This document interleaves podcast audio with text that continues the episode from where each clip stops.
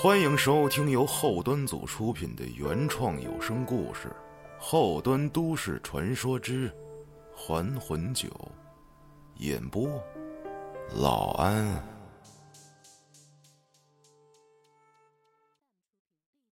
大家好，我是老安。我是个特别爱喝酒的人，准确的说，应该是嗜酒。喝酒和酗酒是两个截然不同的概念，前者是一个动词，而后者似乎已经属于是对酒的一种病态的依赖。哼，很不幸，那时候我就属于后者。当时的我正在读大学，是那种私立的艺术类院校。基本上呢，就是交钱就进，而且价格不菲，所以学校中不乏一些家庭情况比较优越的孩子。整个学校里充满了戾气，最直观强烈的感觉就是浮躁。那是一种莫名其妙的愤怒和躁动。当你睁开眼从床上醒来那一刻。这种感觉就会遍布全身，每一寸机体都会认为正身处异境，对周遭听到、看到的任何事物都抱有极其强烈的敌意。脑子里永远有个声音跟你说：“天哪，为什么这个世界上有这么多缺心眼儿？打英雄联盟的舍友是缺心眼儿，隔壁唱流行歌曲的是缺心眼儿。”上文化课认真听讲的是缺心眼儿，辅导员是缺心眼儿，老师是缺心眼儿，校领导也是缺心眼儿。所有喘着气儿的，怎么都这么缺心眼儿呢？而我，也是这些缺心眼儿中的其中一个。后来我学会了喝酒，连轴转的那么喝，每天二十四小时里。能有六分之一的时间清醒，那都是奇迹了。我开始沉浸在这种眩晕里，它会让你心里所有的情绪被不断放大，好的、不好的、愉快的、悲伤的。一开始还只是追求那种情绪的释放，可时间长了，一种非常之操蛋的情况出现了。那就是在不摄入酒精的状态下，我开始变得没有任何情绪，大脑里是空白的，没有喜怒哀乐，同时出现的还有精神涣散，根本无法专注的完成某件事儿，编歌弹琴就更甭想了。这种感觉让我难受至极呀！我需要有情绪。哪怕是痛苦的、操蛋的也行啊，不然我感觉不到我是个活人。张东川是我的同班同学兼室友，一个极其闷骚且满肚子男盗女娼的臭文艺青年。我俩终日鬼混在一起，他几乎见证了我所有惨不忍睹的酒后翻车经历。就这样，度过了我们的大学时光。其实我俩是辍学，上到第三年的时候，实在受不了学校的生活，直接退学走人了。这件事儿就是我俩一起经历的。这还得打我们退学后的第一个月说起。如果说那次经历用翻车来形容的话，那么那一次，我应该属于一辆脱离轨道的地铁。侧翻冲进了站台，碾压周遭的一切。傍晚，我被一阵燥热的不适感弄醒，睁开双眼，云里雾里，口渴的不行。坐起身来，头痛欲裂，竟一时没想起自己身处何地。这种情况在那时候太常见了。宿醉后的昏迷状态会让脑子在一段时间里无法把记忆完整的串联起来，也就是常说的断片儿。爬起来准备去找水，随着我的移动，歪在沙发边的吉他摔倒在地，琴弦崩断，发出最后一声脆响，声音直往脑子里钻啊！这时，身后传来手机铃声，下意识伸手捡起埋在瓶海里的手机，划了一下，接通了电话。您好，是安老师吗？我是从网上看到咱们乐队信息的，这周六晚上有个活动，想请咱们乐队参加表演，可以聊聊吗？我没有睁开眼睛。顺口说了句：“加微信说吧，手机号就是。”直接挂了电话。像这种坑人的活动接的实在太多了，钱少的可怜不说，而且不是不结账，就是拿人当机器使。靠音乐过活，真是件异想天开的事儿。就是拿到现在来说，光靠一腔热情和理想。想实现自己想象中的那种生活，的确可能性非常小。随便抄起手边一个空罐，扬起脖往嘴里送，几滴没了气儿的啤酒滑进口腔，一股恶心翻涌上来，啐在了地上。打开微信，一条消息都没有，顺手把手机扔到一边，双手抱住脑袋，一种莫名的愁苦。遍布全身。屋外知了机械化的不停嚎叫，最后一抹阳光正悄悄地离开窗台狭小的卧室死气沉沉的。北京的盛夏总是黑得很晚，一个人在白昼和黑夜交替的节点醒来，丧得想让人马上去世啊！我无法在这种氛围里继续呼吸了，我要出去。哎，我要到外面缓口气儿啊！想到这儿，我费力的站起身，趟着黑压压的易拉罐，走到卫生间，把水龙头开到最大，一头扎进冰凉的水柱里。走在街上，华灯初上，不知道要去哪儿，住了二十多年的地方，陌生极了。顺着人群一路向前。此时，临街的一家酒吧吸引了我的目光。我不记得这条街上有这么个酒吧呀，可能是太久没回来住了吧。门店的招牌上写着 “Turbid Dream”，琢磨。门口立着一辆哈雷，黑色的大门，钢铁的框架布满了螺丝，门头射出的昏黄灯光十分复古。我径直走了过去，推开大门，一股凉爽扑来，身上的汗珠瞬间凝结，神清气爽。屋里传出一股淡淡的雪茄香味儿。四下环顾，典型的美式工业风格，吊灯光线压得很暗，音箱里传出摇摆的沙发节奏，让人想窝在角落里醉到天亮。我走到吧台前坐了下来，这时我才发现，整个酒馆里只坐了我一个客人。要来一杯吗，朋友？一个浑厚的声音告诉了我，酒馆里不止我一个人。顺着声音看过去，吧台里一个大叔正自顾自地擦着杯子，旁边的烟灰缸里戳着半支正在燃烧的雪茄，显然。他是老板。这时，他放下手里的杯子，朝我走了过来。为什么事发愁呢，年轻人？我被问懵了，抬起头细细打量了一下这个男人，看样子四十岁左右，穿着黑色的衬衫，外面罩了一件灰色马甲，很瘦，很高，整齐的杯头熠熠闪光。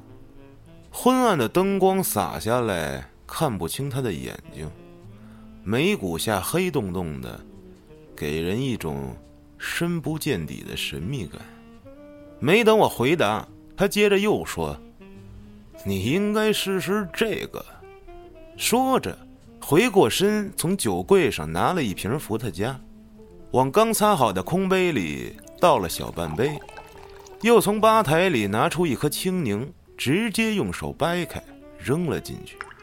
对于调酒，我一知半解，但我记得这世界上应该有量杯和刀子这种东西吧？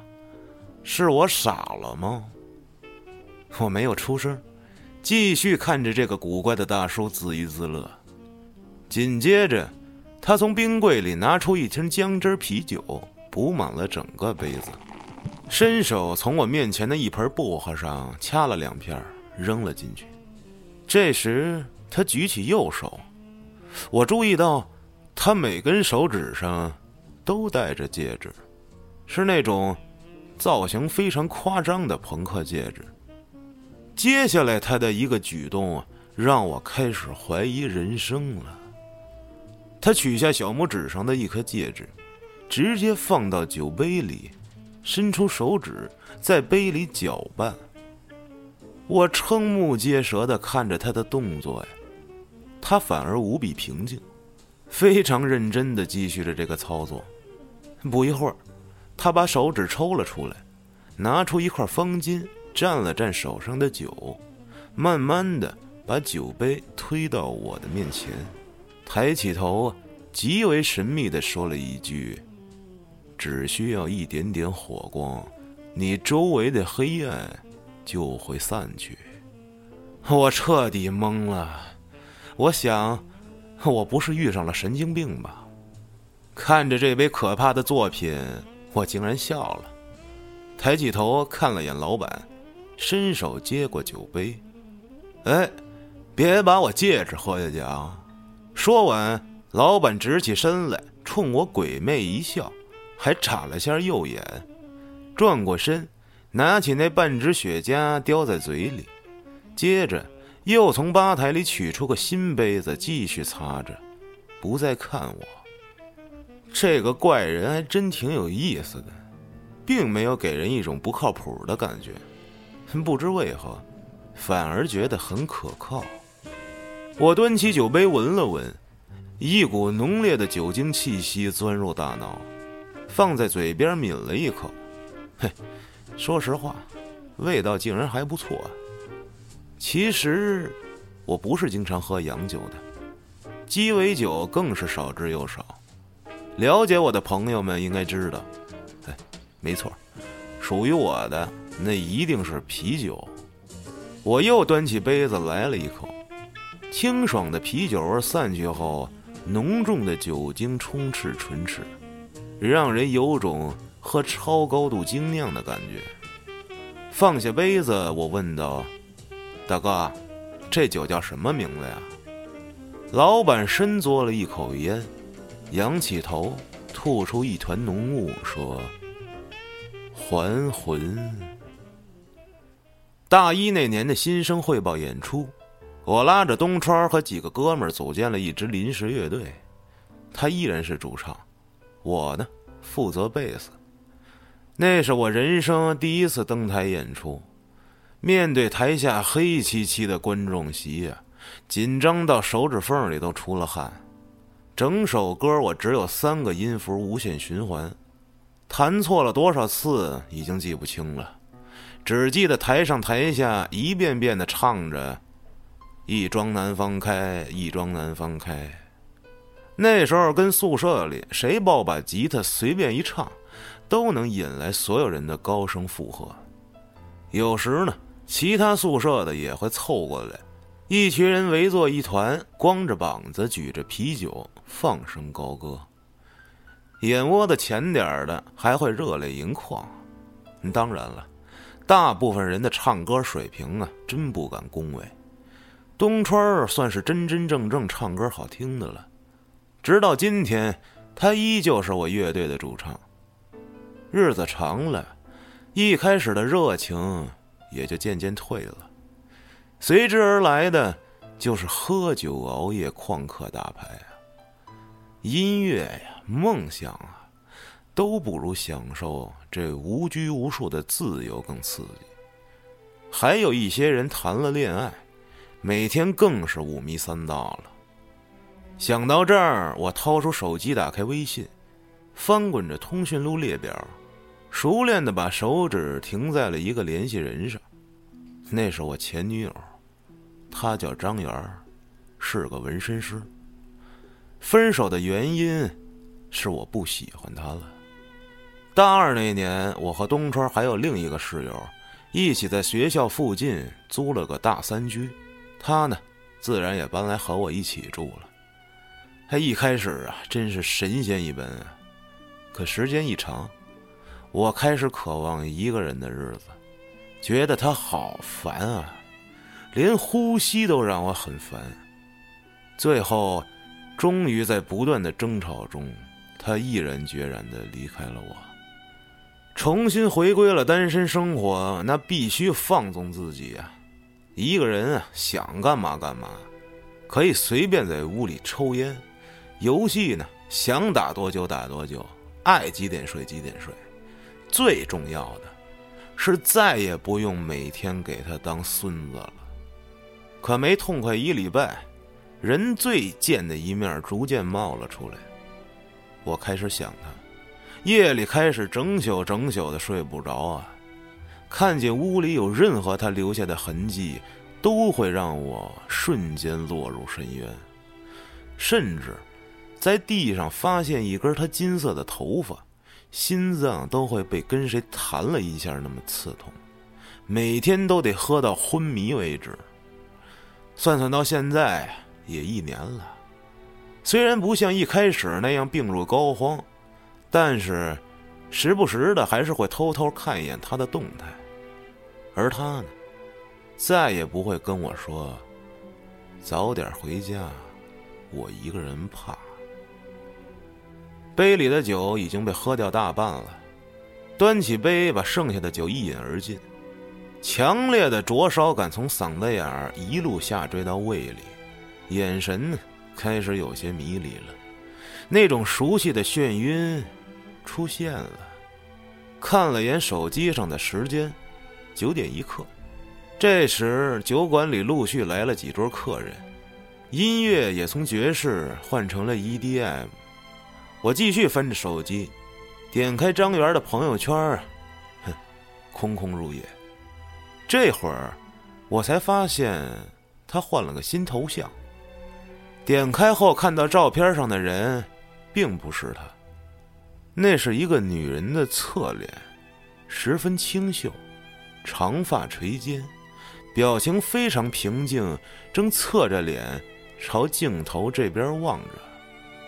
我的目光停留在她那双眼睛上，那是一双淡淡发蓝的眼睛。眼神中透着一股不应该属于年轻女孩的深邃，四目相对，我感觉整个人都要被吸进她的眼睛里了。这是一种说不出来的感觉，十分奇妙啊！我长按图片保存了下来，继续窥视着这双诱人的眼睛。手机画面一暗。一串陌生的号码中断了我的意淫，我没好气儿的接了电话，说了声“哪位啊？”电话那边传来一个男人的声音：“哎，安老师吗？咱们晚上那会儿通过话的，我加了您微信啊，还没通过呀。哎，我这边比较着急啊，呃，需要今天把演出人员定下来，费用呢，报价是一个人一千五。今天是周二。”呃，这周六演出，呃，您看要是今天能定的话，呃，您能不能？没等他说完，我直接把话抢了过来。能能能，定吧。我们队五个人，我微信通过一下啊。您把演出地点跟要演什么歌发我。哎，咱们微信说。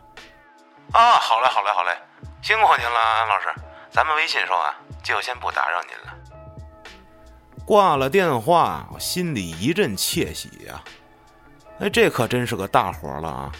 要知道，像我们这种出道没几年、名不见经传的小乐队，能在 live house 里演演，已经算是很不容易了。那就别提钱了。一场拼盘下来，五个人一共给个二百，就不少了，真不是夸张啊！这就是大部分生存在北京的乐队们的一个普遍行情。手机画面回到那张照片上，我点了一下屏幕，画面转换到张元的微信主页。我决定给他发条消息。虽然我知道发过去，他那边会立马给我回一个红色感叹号，不过我还是编辑了一段话：“睡美呢？出来喝一杯不？请你吃宵夜呀！我好想你。”不出所料，消息发过去，一个刺眼的红色惊叹号弹了过来。我笑了笑，把酒馆的位置也发了过去。像这种自欺欺人的行为，我干了不止一两回了。关掉了聊天窗口，点开好友验证，通过了那个人的申请，随便发了个表情过去。又点开了东川的微信，让他告诉其他人明天约排练，周六有活，别迟到。放下手机，拿起桌上的空杯，杯子里的戒指咕噜着，发出清脆的声音。我取出戒指，跟手里观察，乍看像是藏爱家族杀马特少年的必备神器。仔细打量，倒也不俗，银色的骷髅头造型十分精致。把玩一番，便扔回了酒杯。这时，我的视线开始渐渐不对焦了，眩晕升级，拄着桌面，手托着下巴，眼皮开始发沉。没想到，这酒的后劲儿来得这么快啊！你确实有点意思啊。唉，酒吧是个好地方，来的时候渴望释放，去的时候蒙登转向，没有人能逃脱酒精的洗礼！猛然想起人生第一次去酒吧，大概是七年前。那时候我还是一个处于叛逆期的问题少年，大人们不让做的事儿，一定要去完整的做一遍。随便找了家酒吧，推门就进。刚要迈步的时候，从门口冲出一个彪形大汉，跟我撞了个满怀。还好当时哥们儿块头也不小啊，要不直接就飞了。大汉也是一个趔趄，险些摔倒。我身手矫健，一把扶稳他，特社会的说了一句：“没事吧，大哥？”大汉没使我话茬转身往外就跑。这时候，从门里又冲出四五个穿黑西服的保安，一个接一个的排着队撞进了我怀里，我都傻了。这他妈是这家店独有的欢迎方式吗？刚要发作。谁知，这些人也没理我，朝着大汉就追了过去。我一脸懵逼的回头看着他们呀。当时我还琢磨呢，这不是喝酒不给钱，就是喝多闹事儿来着，让人满大街追，多丢人，真是可笑之极。唉，想到这儿，我闭上眼笑了，哼。这么多年喝酒倒是没跑过单，不过喝多闹炸那几乎是家常便饭了。没想到自己也成了自己眼里的可笑之人。下巴顺着手掌一点点侧滑，最后失去了支点，趴在桌子上睡了过去。不知过了多久，我被人一顿急速拍肩扰了好梦。直接起床气满格啊！想看看到底是谁这么讨厌。睁开眼，屈光感刚刚散去，回身看到有个女人的身影。哎呦喂，你可他妈醒了啊！你知道我叫了你多半天吗？这熟悉的声音瞬间在大脑里爆开，我不敢相信我听到的，瞪大了眼睛。看着眼前这个女人，昏暗的灯光洒在她金色的头发上，胸口两个蝴蝶结纹身无比清晰。我使劲撑着桌子，努力不让自己从椅子上出溜下去。一时间五味杂陈。眼前这个女人，正是张元。我在附近逛街呢，正好有点饿了。不是要请我吃宵夜吗？准备带我吃点啥呀？我想吃串串香，火锅也行啊。哎，对了，我知道这附近刚新开了一家。我跳下椅子，拽着他的胳膊，一把揽到怀里抱着，泪水几乎夺眶而出啊！那一瞬，感觉生活如此美好，心里所有的怨念浑然消散。他被我暴力的动作惊住了，愣了几秒，说：“你还赶紧撒开我，累死我了！你这个傻逼，又喝多了吧你？”我这才意识到。我确实有点用力过猛，我放开他，冲着他止不住的傻乐。哼，吃，走，想吃啥都行啊！老板，结账！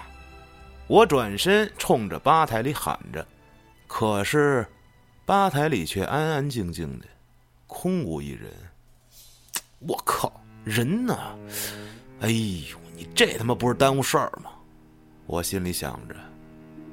突然，我感觉酒馆里的气氛有些不对，那是来自内心深处一种原始的、本能的预感到危险后的信号。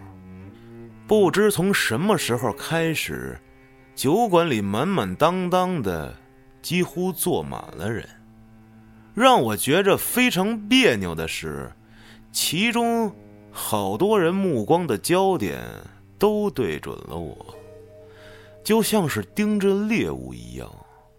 我一阵背后发凉，本能告诉我接下来要有非常不好的事情发生。我一把拉住张元，朝大门的方向疾步走去。哎呦喂，你又要干嘛呀？哎呀，你弄疼我了！我并没有理会他。脑子里在飞速思考，这群人难道都是冲我来的？眼神快速打量四周，此时那些人的脸都转向了我，正面无表情的盯着我，这更证实了我的猜测。一把推开酒馆大门，张元使劲挣脱着我的手，我来不及跟他解释什么，只想赶紧带他离开这里。跟我走啊，听我的，一会儿再跟你说。酒馆门口人头攒动，黑压压一票人堵住了出路，完蛋了，实锤了，哥们儿今天，哼，要凶多吉少啊！想到这儿，我停了下来，掏出一根烟，点燃了。人群慢慢聚集过来，把我俩围在当中。没想到。电影里的情节这么突然的发生了。对于眼前的情况，其实我并不觉得奇怪。在选择去上大学之前，我跟一些社会上的朋友们鬼混过很多年，讨债、抢工地、打架斗殴，全都干过。有梁子的人多了去了。后来，父亲为了不让我走上被枪毙的道路。在公司里给我安排了一个闲差，每天呢就是给他开开车，跟着他到处跑跑什么的。也不知从什么时候开始，我渐渐讨厌之前的生活和那些所谓的朋友，弃武从文，搞起了音乐。想到这儿，一股悲凉泛起。我转过身对早已吓坏的张元说：“你走以后。”我每天都活在后悔里。今天能再见着你，是我不敢想的，是我没照顾好你，苦了你了。心里的悲痛，此时已经全部转化为了愤怒。不是我不好好活呀，是你们所有人都不肯放过我呀，是你们逼我成魔呀。是你们不想好好活，我一把把张元推回酒馆，松开捏着烟的手，一拳朝离我最近的一个小子的胸口砸去。那小子毫无防备的硬接了我一拳，闷哼一声，双脚离地朝后飞了出去，烟头落在地上，溅起点点星火。与此同时，面前的人群朝我涌来，酒馆门口顿时乱作一团。我一头扎进人群中，左锤右撞，拳头像磁铁一样被各种各样的脑袋吸过去。接触后的一瞬间，血浆四溅，不等人做出反应，下一拳便垂向了另一个倒霉的脑袋。所有的情绪集中到了一个点上，一丝微弱的火苗擦过，刹那间星火燎原，随之爆裂出摧毁一切的怒火。没有无辜者，所有挡在我面前的一切无一幸免。密集的人群被我撞出一道道口子，翻回头又是一顿猛烈的冲撞。在绝对的愤怒面前，根本不会有任何障碍物。烈火一旦燃烧，就必须吞噬掉周围一切可燃的物体。但当一切被吞噬殆尽，它也将会熄灭，最终化为一股浓烟，裹挟着所有未散尽的执念，悄然无声的飘向深渊。渐渐的，我的眼前开始变得模糊，呼吸变得更加急促了，身体也不再听从指令了，最后一点意识正在逐渐丧失。我知道，我登进油窟了。我薅着一个小子瞪向自己，右手一个直拳砸到了他的面门，他的脖子完美的撅了过去。再也仰不起来了，地上横七竖八趴着呻吟的废物，我的眼睛越来越花，脑子里嗡嗡的声音盖过了所有。我看着不敢再近前的人影们开始狂笑，一声炸雷撕裂了昏暗的天空，淹没了我最后一声咆哮，同时，也淹没了我最后一抹意识。我闭上眼睛，朝着不断逼近的人墙，再次冲了上去。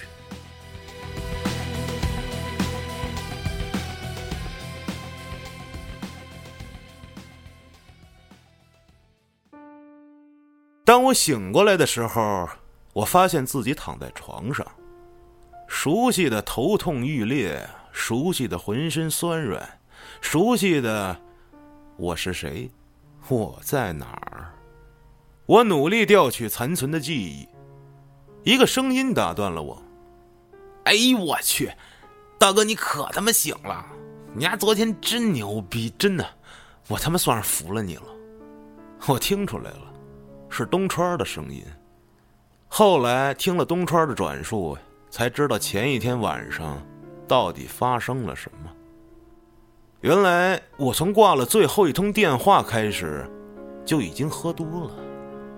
拿着手机给他和张元两个人发了微信，但是内容却发反了。东川收到的消息是我要请他吃宵夜，并告诉他我好想他。还有一个酒馆的定位，他当时正跟女朋友小何在刚租的新家里看电视。一看这个就知道我又喝多了，俩人赶紧照着定位上的位置找了过来，准备把我接走。到了酒馆，东川找地儿停车，让小何先进去找我。小何顺利的找到了我，晃了半天才把我叫醒。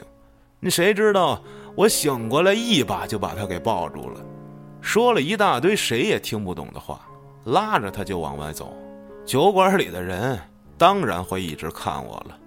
到了门口，东川刚停好车过来，莫名其妙就吃了我一记直拳。门口的路人见有热闹看，纷纷围了过来。事实证明啊，没事看热闹可能会很倒霉。我不容分说，对着周围看热闹的就是一顿拳打脚踢，路人们纷纷逃跑，最后。只剩我一个人在原地张牙舞爪，嘴里还念念有词，直到我体力不支，倒地昏睡。东川跟小何这才把我抬上车，拉回了他们家。合着之前一系列全是我自己喝多了脑补出来的呀？什么前女友来找我呀，门口又遇上仇家呀，哼，全是我自娱自乐呢。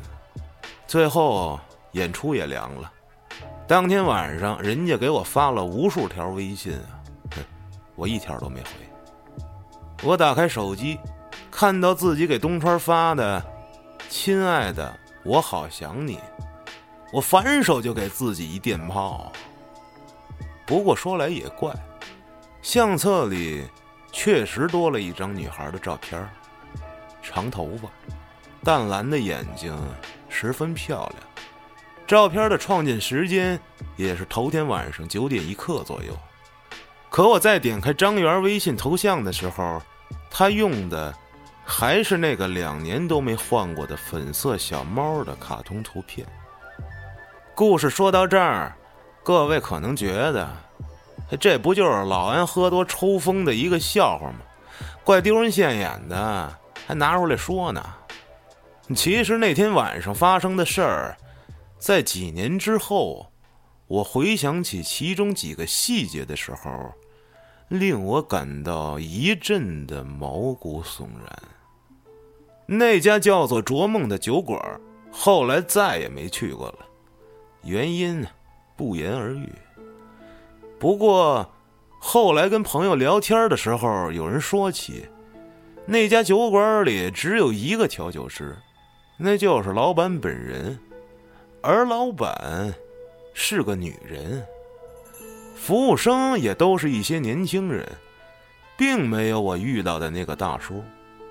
而且酒馆里是绝对禁烟的。最让我疑惑的是，那家酒馆里根本就没有一款叫做“还魂”的鸡尾酒。那么，那天在吧台后面叼着雪茄的奇怪大叔，到底是谁呢？一杯就倒的酒，是不是有点太夸张了呢？按说我的量也不至于这么惨啊！啊，还有，为什么调完酒要往杯子里扔一枚戒指呢？一想到这儿，我打了个激灵。难道那枚戒指上涂了什么东西吗？一系列恐怖的假想让我起了一层鸡皮疙瘩。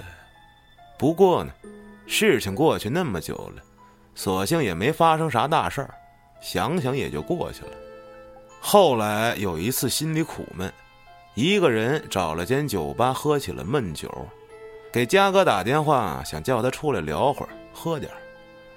嘉哥的家教啊，那是相当严的，只好跟家嫂说来接我，才被放了出来。他到了的时候，我基本上已经喝大了。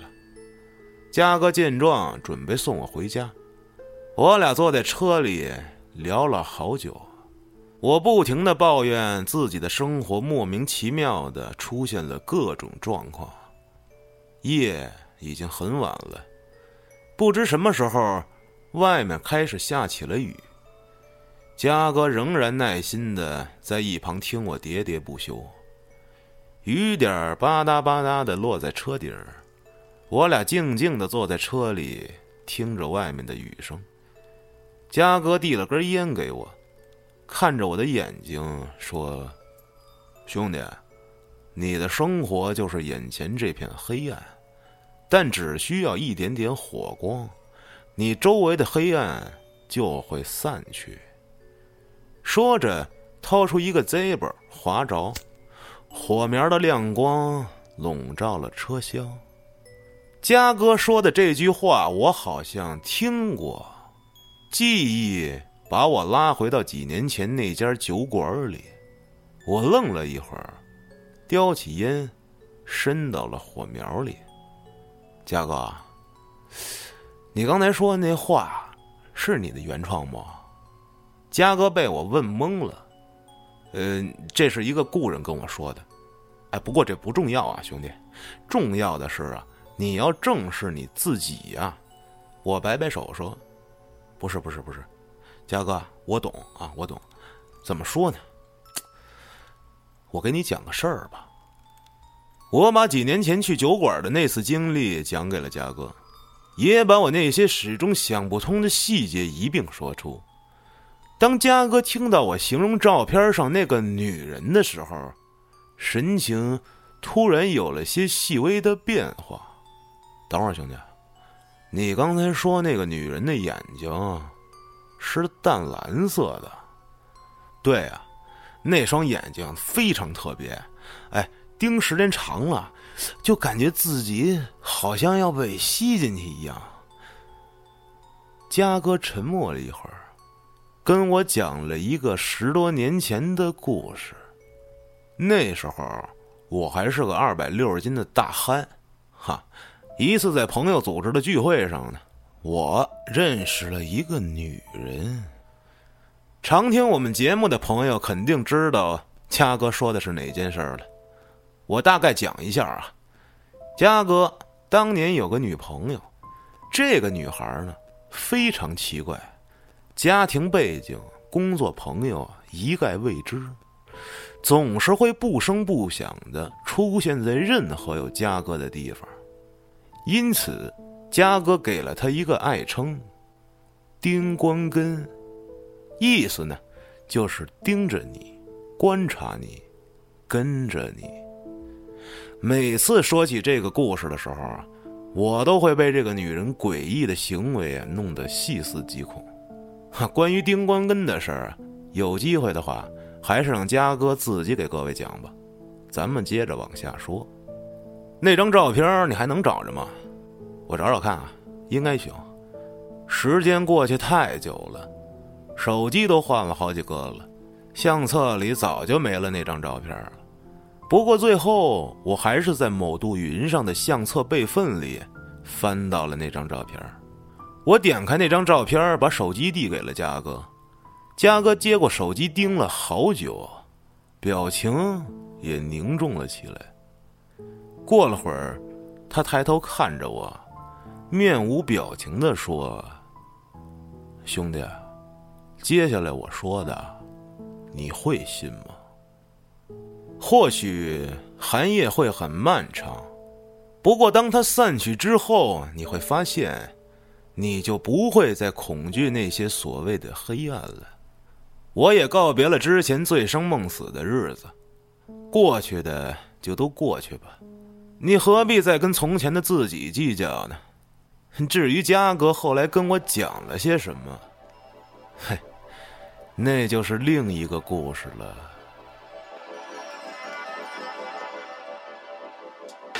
您刚才收听到的是由后端组出品的原创有声故事《后端都市传说之还魂酒》，更多精彩故事，请关注后端组账号，下期更精彩。